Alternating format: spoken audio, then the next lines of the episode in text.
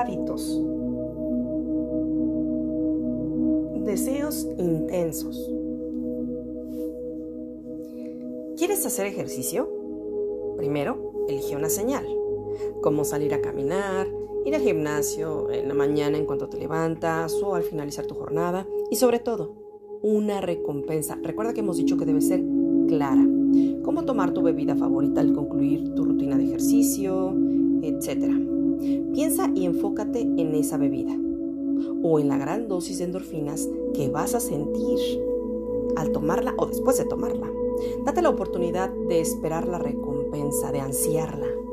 Finalmente, dicho deseo te motivará a asistir al gimnasio o a salir a caminar todos los días. Será un deseo intenso por volver a recibir la recompensa.